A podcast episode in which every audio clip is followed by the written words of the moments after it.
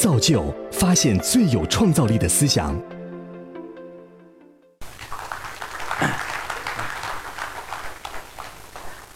大家好，我自己是从事电影工作的，既是一个编剧，也是一个导演，既是一个创作者，又是一个制片人，所以可能就比较多的机会能够参与到整个中国电影全产业链的这个观察里面。中国电影的变化，可能大家呃有所耳闻，也有所感受。呃，这个产业的升级跟发展的的确是非常的剧烈。我记得我在呃两千年左右。刚刚进入电影界不久的时候，那个时候还没有太多的私营的制片公司，那么到现在已经在中国有数以千千计的这个呃电影的投资公司跟制作公司。零六零七年的时候，我记得那个时候我在跟呃广州的一家呃服装的公司，可能大家知道这家公司叫例外，我们在合作一个纪录片，这个纪录片的名字叫《无用》，是关于例外的。设计师马可的一个纪录片，呃，当时跟这个我例外的负责人在聊天的时候，他问我说：“你们电影的产业每年的这个产值有多少？”那个时候我其实说了一个稍微夸大一点的数字，大概有十亿人民币左右。他非常的惊诧，因为他没有想到整个国家这么大的一个电影的产业只有十亿的这样的一个产值。那么随着时间的推移，到去年，中国电影的市场的产值已经达到了四百四十亿，而且直一直到今年，虽然增速有所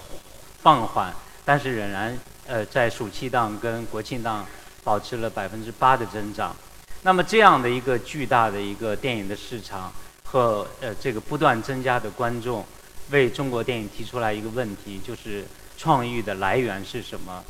发展的动力是什么？那当然，电影作为一个创创意的产业要有新的内容，而这个内容生产的触发点是什么？每个人有不同的见解，所以就形成了这几年的 IP 热。呃，人们热衷于在新闻里面、在小说里面、在漫画里面、在动漫里面去寻找新的灵感、新的创意。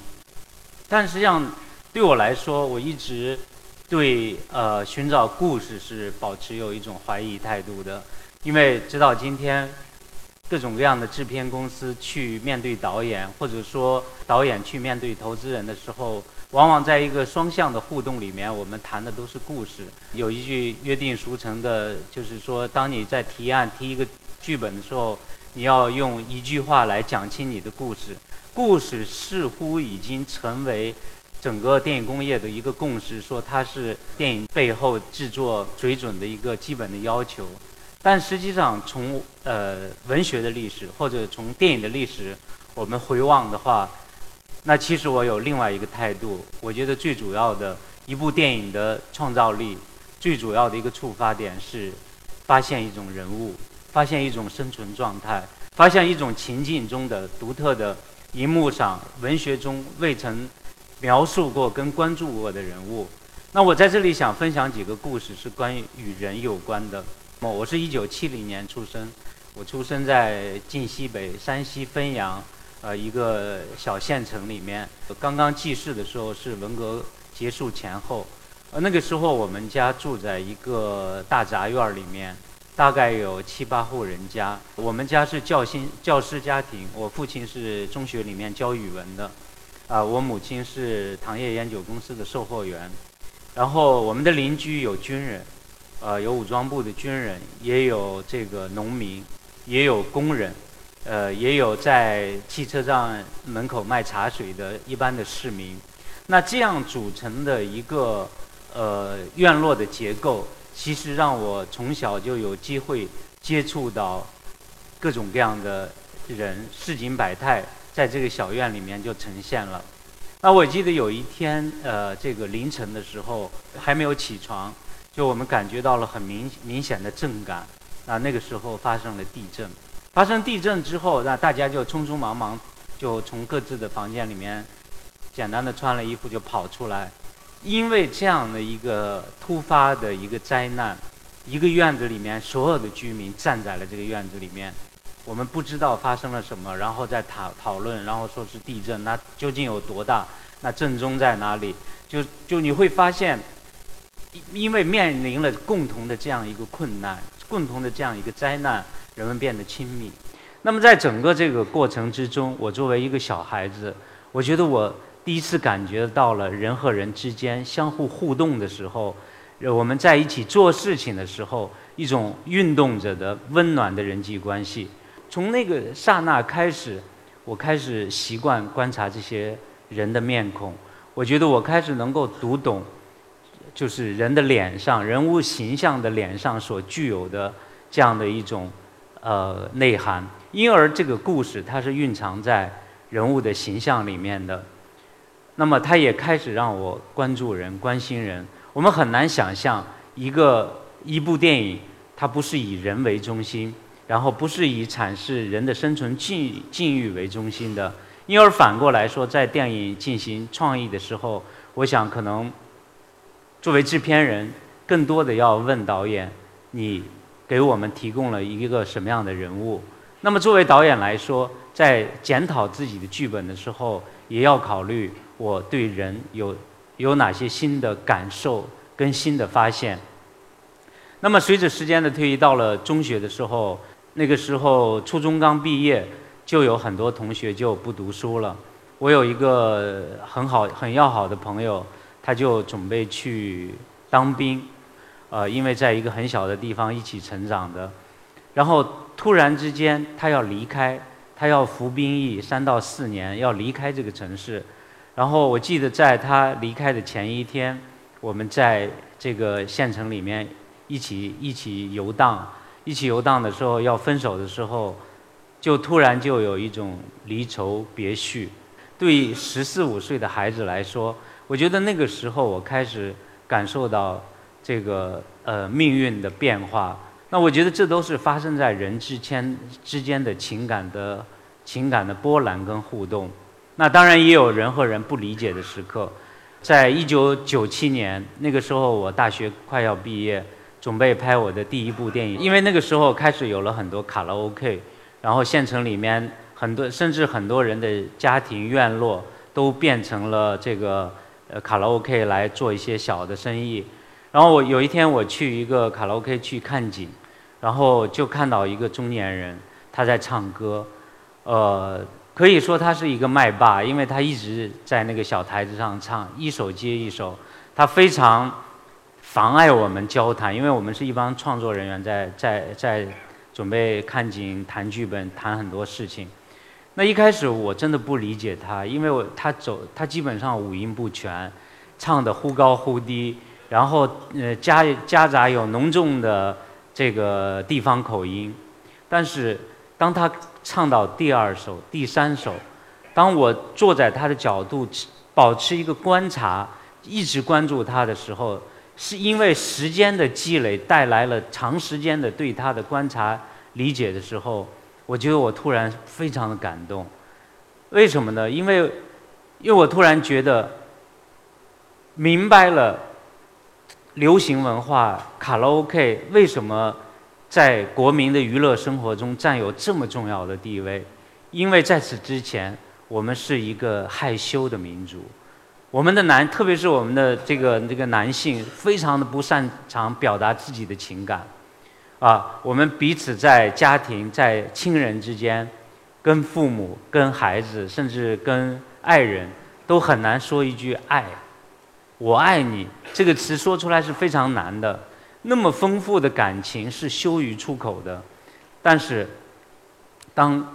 卡拉 OK 出现的时候，它变成是一个出口。通过唱歌，然后把内心埋藏着的情感表达出来。那个那一刹那，我觉得我因为观察而理解了人，因为理解人而被他感动。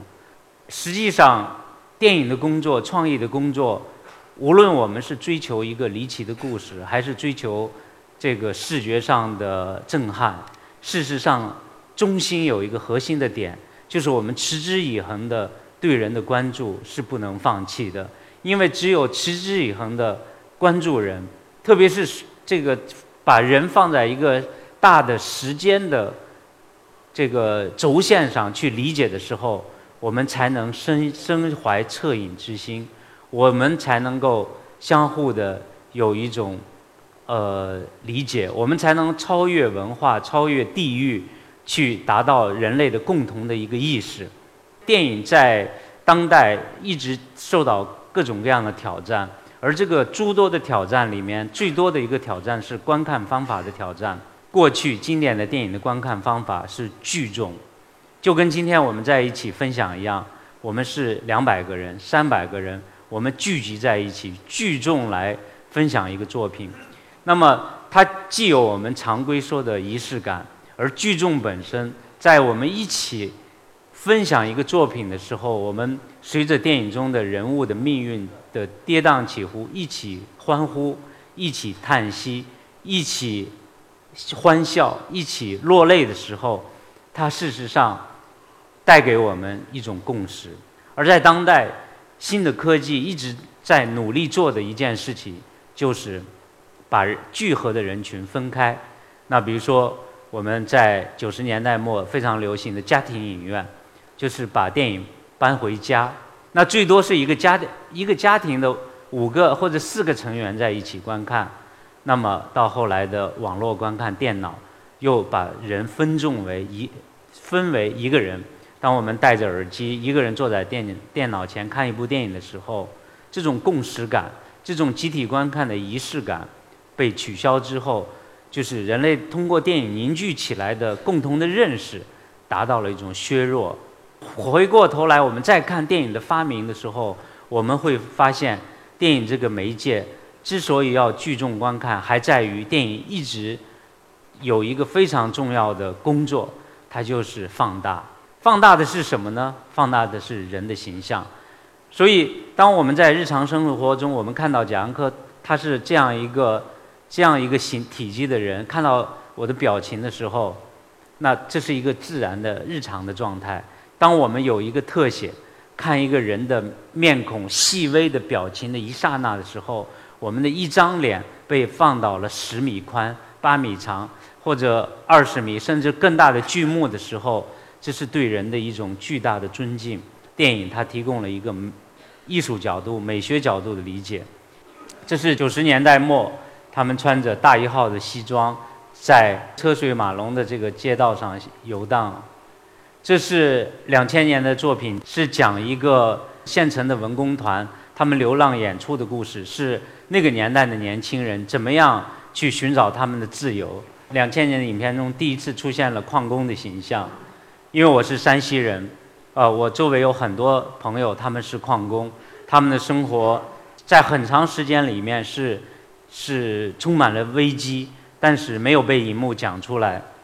这是呃零八年的作品，呃，可以说这部影片后来引起了非常大的。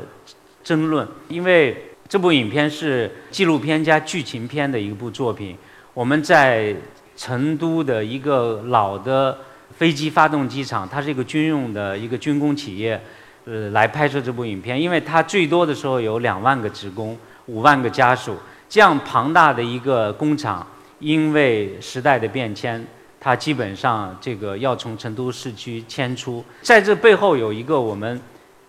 对时代的认识，就是说，比如说，我们从计划经济到市市场经济，我们从社会发展的角度，可能是一个非常好的变革，但是也恰恰是在这样一个看起来这个目标正确的一个变革背后，实实在在牺牲掉了几万个工人他们的工作的机会。那另外一方面，就是这个整个工厂被拆掉之后，所有人记忆的载体就消失了。所以，因而面对这样的一个呃变迁时刻，我们带着摄影机去看这个土地上的主体，这些工人。那我们采访了一百一百多个呃老的工人，然后又用四个演员，包括大家看到现在的陈冲，他是用虚构的方法演一个上海来的技术员，呃，包括陈建斌，他他演一个工人的第二代。啊，七十年代出生在这个工厂的一个工人，那么通过这样的一个讲述，到我们想呈现的是剧烈的时代变迁带给普通人的生命的影响，但客观的来说，最近这二三十年的变迁，几乎所有家庭、所有人的工作和生活重心都在经济生活里面。电影是归根叫到底是讲人的历史，讲人经历了什么。那只有用电影记忆下来，我觉得它才能成为一种公共的财产。成为能够被人们分享的、被后后人分享的经验，才能避免我们在改革这么多年所经过的那么多的试错，而这个试错不要再再重新发生。我们已经付出了代价。那我觉得从这这一点上，不是抽象的数字能够让人理解，也不是这个抽象的经济的文章能够被人被后人分享。更容易理解，更容易理解的是人，是人的情感。我们在首映式上来了一位经济学家，他看完之后非常感慨，眼含热泪。他跟我讲，他说：“谢谢你从人的角度来拍这一段生活，因为我参与了改制的政策的制定，我也参参与了无数个这个呃工厂改制的方案的制定。”在我们制定的所有方案的时候，我们的确恰恰很少谈及这里面的人。那我觉得这就是文化所能做的。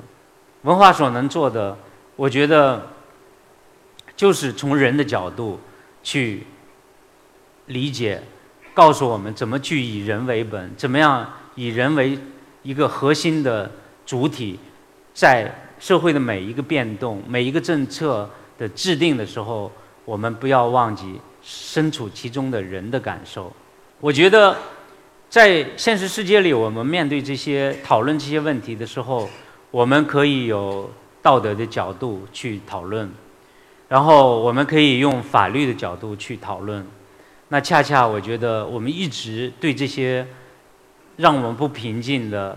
事件，缺少从人的角度去理解。从艺术的角度去理解，一个被暴力侵害的人，反而造成了造成了一种暴力的实施者，这样的一个命运的悲剧。我觉得我们的文化应该允许讨论这样的命题，因而我觉得我们既需要在在公公众的媒体从道德角度讨论一些问题，我们也需要在法庭从法律的角度讨论一些问题，我们更需要在电影院里面讨论同样的问题。不同的角度，才能把人从多重的、多元的一个视角里面去界定，我们才能够这个社会才能多一些善意，才能够多一些恻隐之心。呃，我觉得这些年越来越多的、越浓烈的道德主义是占了非常大的上风，但是我觉得体恤、体谅。谅解是非常重要的，它是我们人和人能够亲近的一个基础。因而，一个宽容的社会，它带来的是整个社会的活力；一个宽容的社会，带来的是更多的善意。如果道德的层面做不到，法律的层面做不到，那么，让我们从艺术的层面去宽容、去宽恕。去宽恕这个时代的恶，我们才能为民族带来明天的善。谢谢大家。